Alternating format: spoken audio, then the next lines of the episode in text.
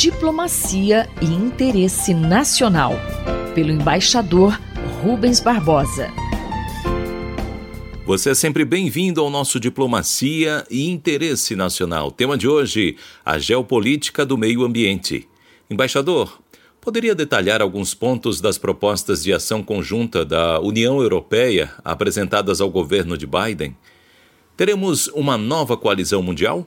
A União Europeia apresentou aos Estados Unidos uma proposta de ação conjunta na política de mudanças de clima e de meio ambiente.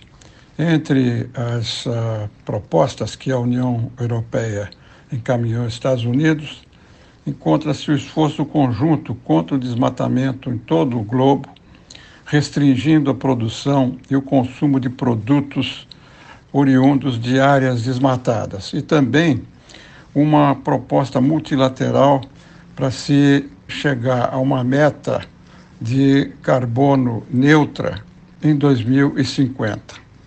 A eleição de Biden nos Estados Unidos mudou as prioridades do governo americano. Biden declarou que seu governo vai implementar quatro prioridades Primeiro, o combate à pandemia. Segundo, a reestruturação da economia.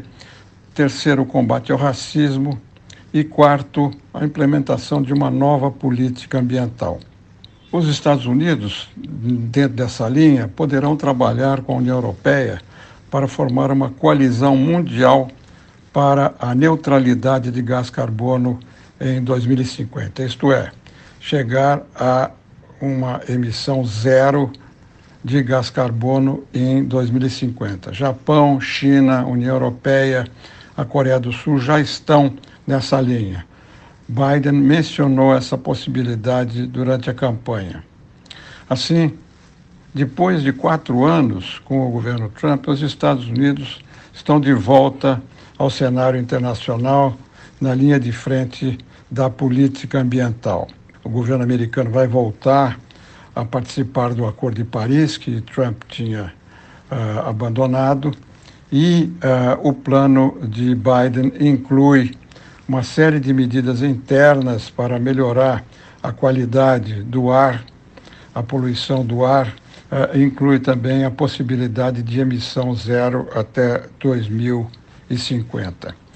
Uma das outras hipóteses que estão em discussão é a taxação de carbono nas fronteiras de bens importados e apoios a tecnologias de capturas de CO2, como energia renovável, hidrogênio verde, carros elétricos.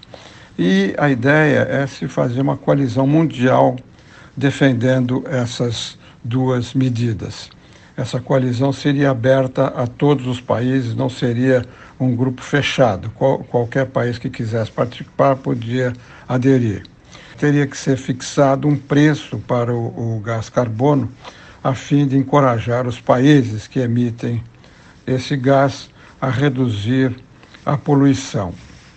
O caminho multilateral também é importante para evitar a tentação protecionista e as tensões comerciais que essas medidas poderiam suscitar. No ano que vem, vai haver uma conferência das Nações Unidas sobre clima em Glasgow, na Escócia.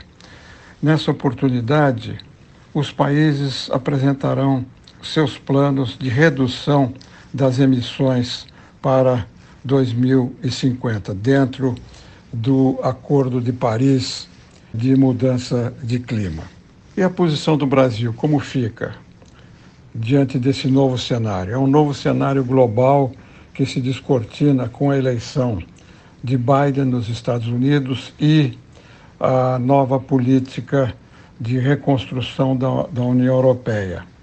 Essa coalizão, essa, essa associação entre a União Europeia e os Estados Unidos colocarão mais pressão sobre o Brasil para ajustes na política ambiental.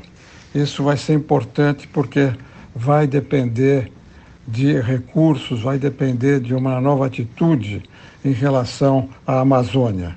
É, Trata-se de políticas importantes que deverão ser examinadas pelo governo brasileiro e levando em conta todas essas demandas mundiais e a possibilidade de prejuízos concretos para a economia e para as empresas exportadoras brasileiras de produtos agrícolas e madeira, além de financiamento para projetos de desenvolvimento aqui no Brasil. Eu sou Mário Santi e conversei com o embaixador Rubens Barbosa. Diplomacia e interesse nacional, pelo embaixador Rubens Barbosa.